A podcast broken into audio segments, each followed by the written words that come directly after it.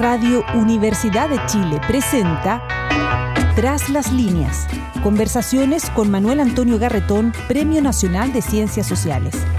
Un programa del Departamento de Sociología y Magíster en Ciencias Sociales de la Universidad de Chile. Muy buenas tardes. Bienvenidas y bienvenidos a Tras las líneas, el programa de los martes que transmitimos por la Radio Universidad de Chile, el programa del Magíster en Sociología de la Modernización de la Facultad de Ciencias Sociales y el Departamento de Sociología de la misma Facultad de la Universidad de Chile.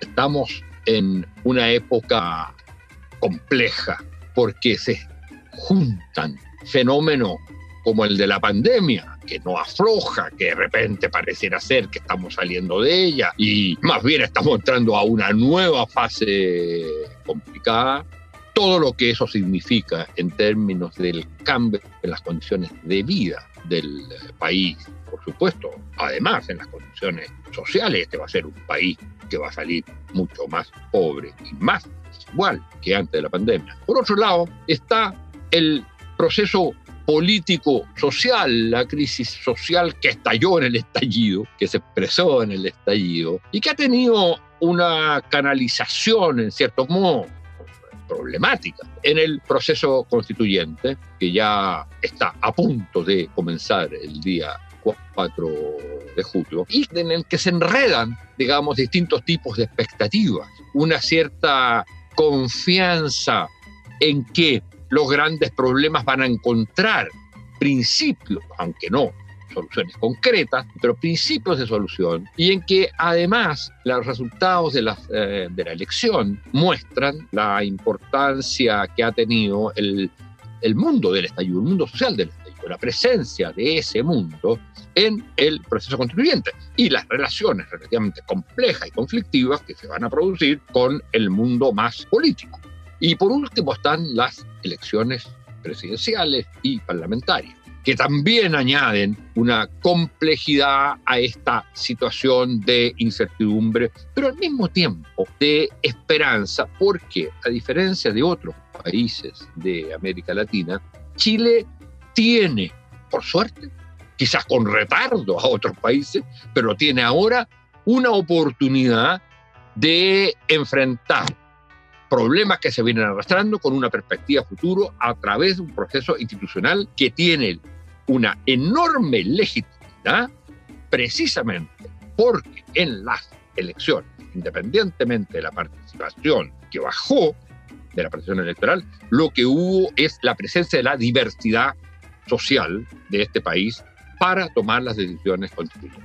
Ahora, en esta situación es que queremos conversar con una especialista, directora del organismo llamado Espacio Público, que ha realizado eh, varios estudios sobre la situación o cómo ven los chilenos la situación actual y entonces tratar de ver cómo se está viendo, cómo están viendo los chilenos y hay datos muy, muy interesantes en muy distintas materias, en estas dos encuestas que hay, hay una serie a lo largo de, los últimos años, que muestra el estado de ánimo, pero también lo que piensa, no solo el estado de ánimo, lo que piensan los chilenos sobre los problemas que tiene, cómo se sale de ello, y ello cruzado por los datos, digamos, de género, eh, territorial y de izquierda-derecha, en fin, para conversar de, de los chilenos en la víspera del proceso constituyente, es decir, quizás del proceso político institucional más importante de su historia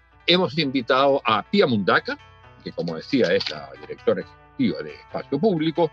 Ella es una cientista política de la Universidad Católica, es magíster en políticas sociales de la London School of Economics y fue la primera mujer en 2012 en convertirse en la directora social de la Fundación Techo y además durante el segundo gobierno de la presidenta Michelle Bachelet, trabajó en el Departamento de Extranjería y Migración.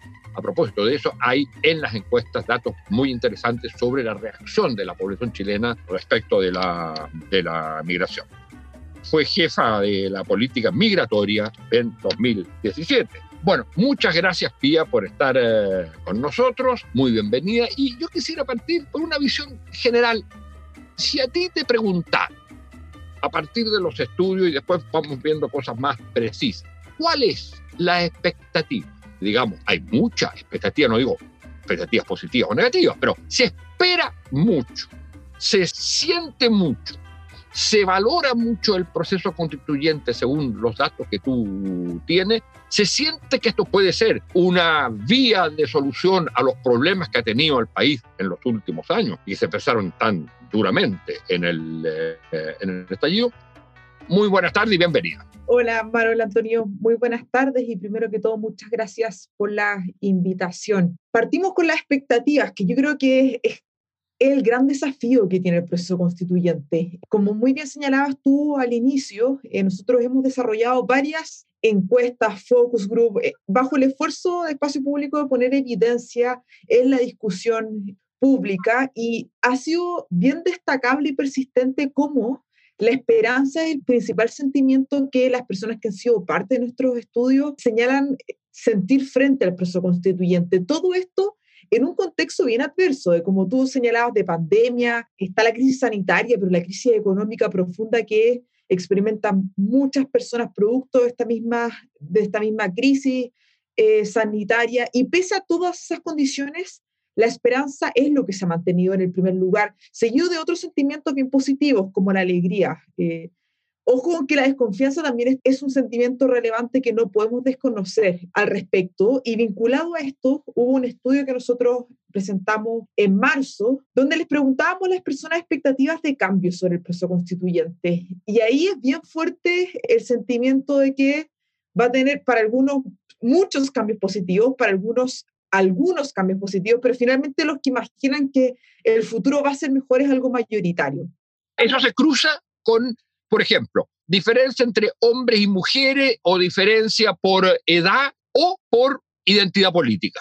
Mira, respecto a identidad política, yo creo que es la diferencia más relevante. Eh, las personas que votaron a prueba están más positivas que las que votaron en rechazo. Eso es claro en el estudio. Lo que sí, yo creo que es, es un desafío. Cuando nosotros le preguntamos a las personas sobre las expectativas de cambio, les decíamos, eh, si tuviera que decir, como el fondo, cómo va a estar esto de aquí a tres años, y después le preguntamos de aquí a 10 años. Y las diferencias sobre los niveles de cambio son básicamente las mismas. Entonces, nos está costando imaginarnos en un futuro de más largo plazo, porque las opciones entre 3, que es un mediano plazo, y 10 años eran básicamente las mismas. Y claro, los más jóvenes son más optimistas frente al futuro también. ¿Y qué es lo que más se cree que va a cambiar positivamente? o lo que más va a ir para peor, mediando, digamos, el proceso constituyente. ¿Qué, ¿Qué, es lo que se piensa que el proceso constituyente realmente puede cambiar y va a ser mejor? Yo creo que analizando como todos los datos que hemos levantado, hay una concepción de que nuestra democracia va a ser mejor, que el país como un todo va a tener un mejor futuro. Y de ahí le fuimos preguntando a las personas por niveles más cercanos, su comuna, su familia, pero el entendimiento más macro es el sistema democrático chileno, el país como un todo. Algunos desafíos que levanta esto es, primero, la, gran expectativa que hay sobre el proceso constituyente y que si bien, y yo comparto lo que tú señalabas al principio, que este debe ser de los hitos más relevantes de nuestra historia independiente, tampoco podemos pedirle todo al proceso constituyente y hay muchas otras discusiones que tienen que ir de manera paralela a este proceso, como por ejemplo, cómo vamos a reactivar el país de el desempleo, la precariedad que están viviendo muchos, cómo se va, cómo va a seguir funcionando la pandemia. Todo esto convive con el proceso constituyente. Algo que también es bien presente, eh, que esto lo veíamos en los focus group también, es que hay una suerte de moralización hacia la política,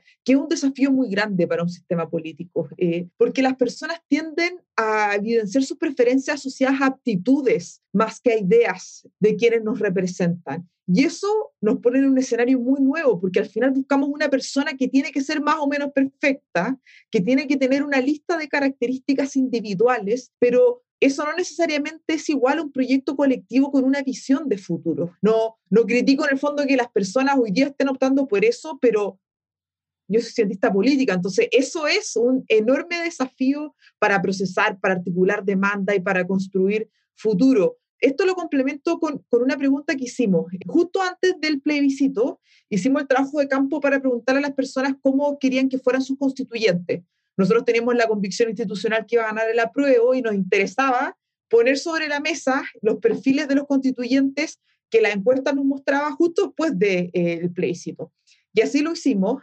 Y cuando le preguntábamos a las personas qué les generaba más confianza, cuál era el perfil del constituyente que les gustaba más, en primer lugar estaba personas con conocimiento técnico, como abogados, personas que entendieran el fondo sobre constitución. Después habían personas que fueran líderes de organizaciones con distintas causas eh, socioambientales, LGTBI, entre otras. En tercer lugar, personas con experiencia en organizaciones de base más territoriales. Cuando le preguntábamos qué es lo que le generaba más desconfianza, eran políticos tradicionales. Cuando vimos estos resultados, claro, todos yo creo que intuíamos más o menos que los independientes iban a jugar con más fuerza o con una cancha que los demanda o que los valora en mayor proporción, pero nunca imaginamos que la proporción en la composición de la convención iba a ser tan clara como la encuesta mostraba finalmente. Hay una diversidad de formaciones que yo creo que es muy enriquecedora, pero los abogados y abogadas son la mayoría, al igual que la relevancia de ser independiente y venir de distintas causas que han estado eh, desarrollando a lo largo de los años los constituyentes electos. Pero de todas maneras, la cantidad de gente eh, la proporción de gente elegida por partidos, a través de los partidos políticos, ahí hay una mayoría, de, eh, un 58% de, de, personas electas que vienen de, de partido. Bueno, eso también tiene que ver con la manera como estaba organizado y por el, el, hecho que correspondían a las circunscripciones de diputados, etc. Yo te quería llevar, a, propósito de esto, a una pregunta que tiene que ver con uh, uno de los temas que ustedes tocan. Tú señalabas que hay como una mayor importancia a las características personales de quienes van a estar en la constitución, en lo cual hay un cierto rechazo, por lo menos en la encuesta, digamos. Otra cosa es, es que al final tengan que votar por determinados candidatos que están puestos ahí, pero digamos, en las encuestas era claro un cierto un rechazo a lo político y una valoración de otros elementos. Es decir, calificaciones o evaluaciones de tipo personal versus lo que tú señalabas, el proyecto político. O sea, más esperanza en la calidad de la gente y menos visión de qué proyecto político para los, los próximos años. Pero eso lleva entonces a pensar a la relación con cuáles son los problemas principales que ve la gente a través de las encuestas de ustedes en el país. Y curiosamente, revisando algunos de los datos que ustedes eh, mostraban, por ejemplo, uno de los problemas principales es la delincuencia. El otro problema es el desempleo. ¿Cómo se liga eso con lo que se espera que el proceso constituyente pueda resolver? Sí, yo creo que esa pregunta es aquello que vamos a ver cómo va a funcionar en los próximos meses con una convención funcionando y un país lleno de desafíos, porque finalmente tenemos problemas históricos que no hemos logrado resolver o que siguen siendo muy persistentes, y tenemos problemas que se han sumado en el último año y medio. En esto no, no quiero sumar el trabajo del proceso, del proceso constituyente, estoy hablando de que, por ejemplo, nosotros les preguntamos a las personas cuáles son los tres problemas que a usted personalmente le afectan. Es una pregunta muy sobre mi vida, no mi lectura del país, ni mi barrio, ni mi comuna, es lo que a mí me está pasando. Y en eso, en el primer lugar, es bien clara la delincuencia, que se ha mantenido en, en el primer lugar en todas nuestras mediciones, pero en el segundo lugar aparece el desempleo, que si bien había sido siempre relevante, tiene un aumento estadísticamente significativo respecto a nuestra medición del año anterior, y aumenta varios lugares, en, o sea, está en el lugar más alto de las últimas cuatro mediciones que hemos hecho. En tercer lugar está un sistema de salud eficiente, la corrupción, entre otros. Uso este ejemplo para evidenciar que está el desafío hoy día, cómo nos hacemos cargo de aquello que es como deuda histórica, por ejemplo, el sistema de pensiones en Chile, con aquello que se ha intensificado ahora como el desempleo. Tú lo decías cuando estábamos comenzando esta conversación. Eh, en los próximos días vamos a conocer los resultados de la CACEL, lo más probable es que el país se ha empobrecido. Y ahí hay algo que hacer también, y que eso no es necesariamente la discusión del proceso constituyente. Yo, yo comparto que el proceso constituyente va a definir las grandes, como va a marcar la cancha de la discusión en nuestro país, y por eso es tan relevante, son los cimientos. Pero la discusión cotidiana en la política pública no puede detenerse. Eh, no podemos pensar que aquellos que se han empobrecido tienen que esperar que termine el proceso constituyente, sino que vamos a tener que lograr discutir en ambos niveles. Lo que yo creo que puede ayudar, eso sí, es que la forma en la que se dialogue en la convención, asumiendo que es una conversación mucho más diversa y con mucha más legitimidad que las otras instituciones que tiene nuestro país, puede marcar la pauta y definir el nivel para otras conversaciones en otros espacios que se tienen que ir dando en Chile con mucha urgencia por lo demás. Ahora, eso es interesante, esto último, porque se liga un poco a lo que te quería preguntar yo respecto de el nivel de cohesión que el país tiene, que ustedes lo miden en cierto modo o lo analizan en cierto modo a partir del tema de la integración social. Y una de las cosas que no deja de ser interesante es que habiendo tenido este, hasta ahora, estas elecciones, este desencadenamiento, un proceso constituyente que significa que como comunidad nacional, esto ya no se puede decir, no es comunidad nacional, como comunidad plurinacional, ¿eh? como comunidad política diversificada, tenemos que decidir nuestro futuro. Sin embargo, la disposición a la integración social, rechazando la desigualdad, eso sin duda, pero la disposición personal a la integración social ha disminuido en los últimos, eh, en los últimos años. Es decir, hay menos disposición a tener un país integrado a nivel, y eso quiero que tú lo expliques, a nivel barrial, a nivel eh, educacional, a nivel de, la, de las migraciones. ¿Cómo se explica eso? Sí, y además yo quiero sumar un punto a eso. La disposición a integrar en diversidad, es verdad que disminuye respecto a nuestra medición anterior, pero nuestra medición anterior de la encuesta Chilenas y Chilenos Hoy, que es la que tiene esta pregunta, la medición anterior tuvo el trabajo de campo justo después del estallido.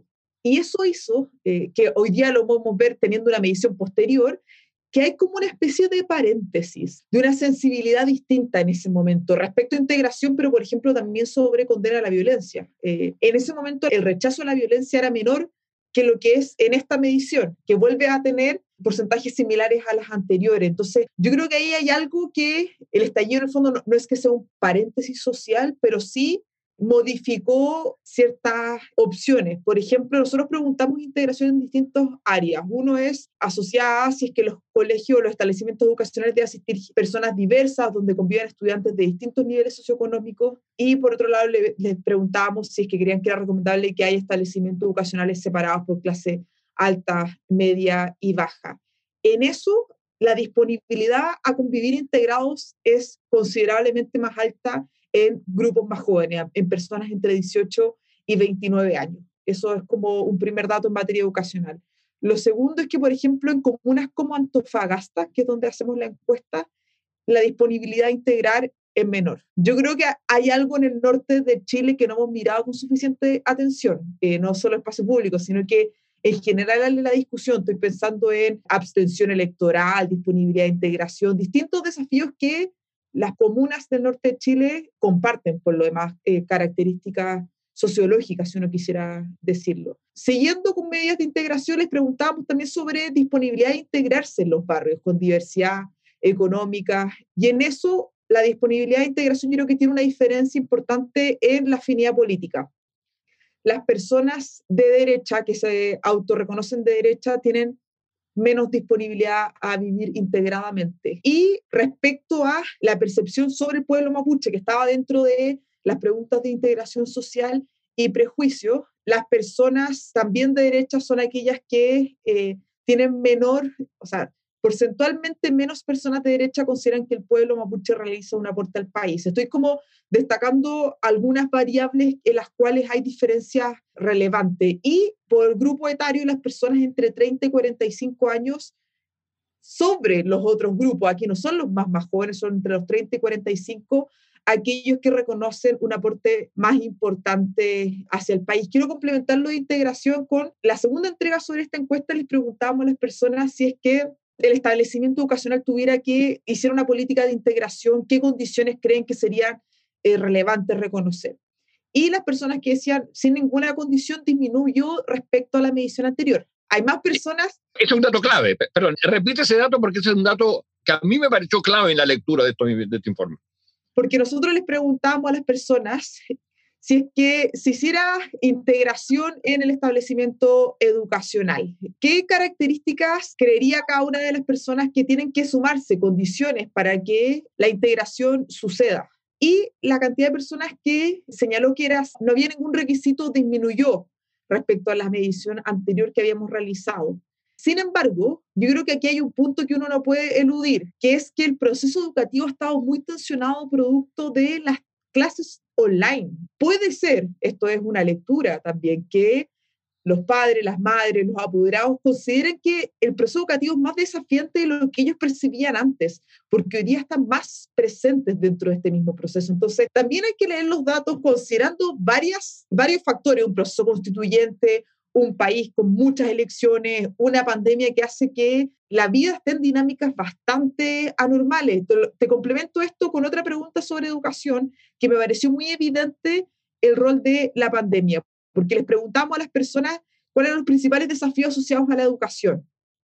Y el consumo de drogas baja respecto al año, la medición anterior, que fue, que fue pre-pandemia, y la preocupación por el bullying aumenta imaginando cómo es la dinámica educativa hoy día, claro, la preocupación asociada al consumo de drogas se asocia con más fuerza a la presencialidad, a estudiantes que conviven en el día a día, que salen de su casa, que tienen una vida afuera. Eh, eso hoy día no sucede prácticamente nada.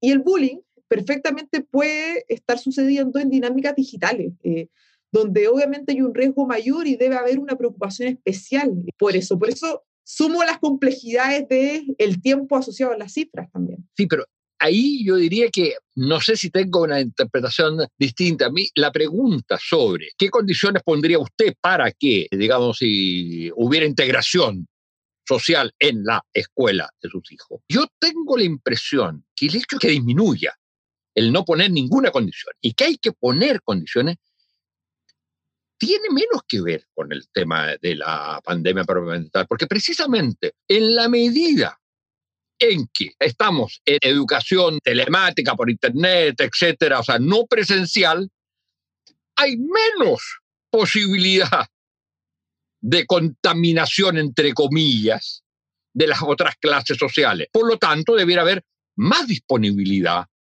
a la integración de otros sectores sociales. Y eso yo encuentro, en fin, uno puede leerla tanto por la interpretación que dabas tú como por esta otra. Mira, quería llevarte a otro, a otro plano que tiene que ver con lo siguiente. Me llamó la atención dentro de la enorme cantidad de, de datos, el que contra lo que se está pensando y todos y todo el mundo afirma de alguna manera, que en las valoraciones que la gente tiene la línea, la variable, digamos, derecha, izquierda, no importa, ustedes muestran que hay muchas de esas valoraciones que realmente están muy asociadas a ser de derecha, centro o izquierda.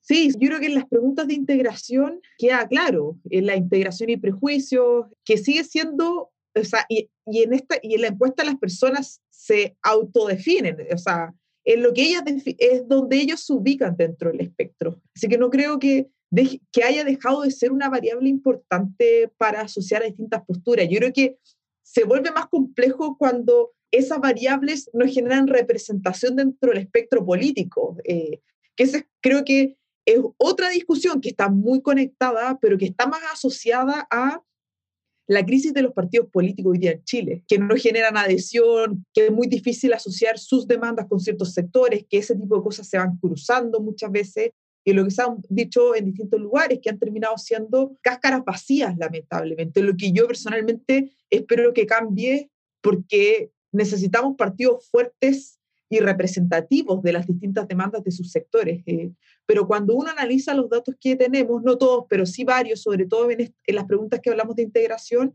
es bien interesante ver la asociación que cada persona, las opciones de las personas encuestadas con su misma afinidad política y eso es algo que quienes nos están escuchando van a poder encontrar con eh, facilidad en toda la información que está en nuestra página web. De hecho, están las bases de datos. Si alguien quiere trabajarlas, felices nosotros, por supuesto. Quería plantearte algo que me parece muy importante en las, en las cosas que, que ustedes eh, señalan, digamos, y en alguna de las preguntas, y que tiene que ver, y con esto vamos a tener que terminar, desgraciadamente, con la palabra dignidad. Después de la Segunda Guerra Mundial, muchas constituciones, básicamente empezando en la alemana, después de lo que fue todo la brutalidad del régimen nazi, la palabra fundamental del artículo primero de la Constitución fue la dignidad.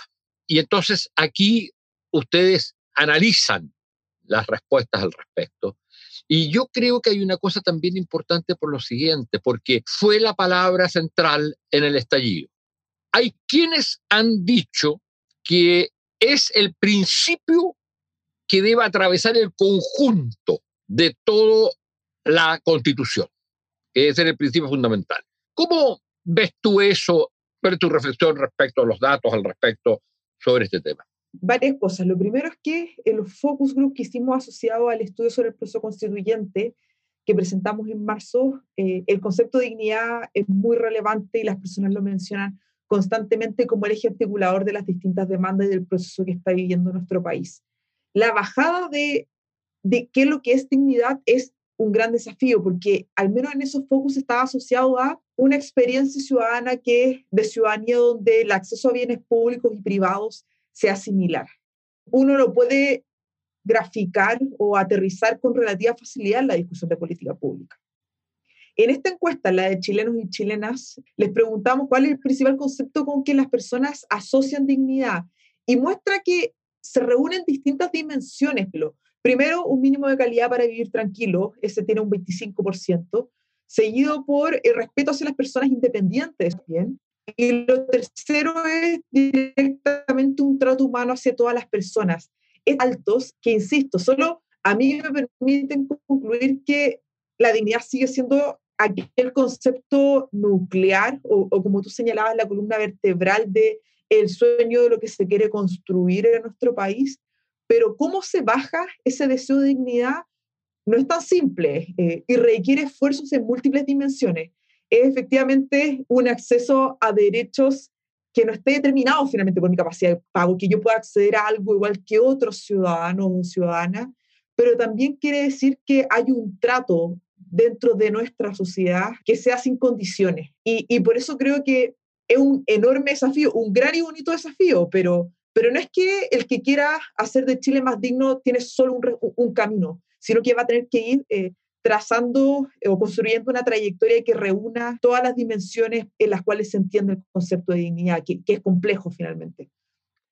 Pía Mundaca, muchas gracias, la directora ejecutiva de Espacio Público, por esta conversación sobre las investigaciones que están haciendo sobre cómo somos los chilenos, qué estamos esperando y cómo ello se liga con la situación actual de la pandemia, la salida de la pandemia y sobre todo del proceso constituyente. Muchas gracias, eh, Pia. Muchas gracias a ustedes, señoras y señores auditores y auditores, por la audiencia del programa. Muchísimas gracias por la invitación, que estén muy, muy bien. Radio Universidad de Chile presentó Tras las líneas. Conversaciones con Manuel Antonio Garretón, Premio Nacional de Ciencias Sociales.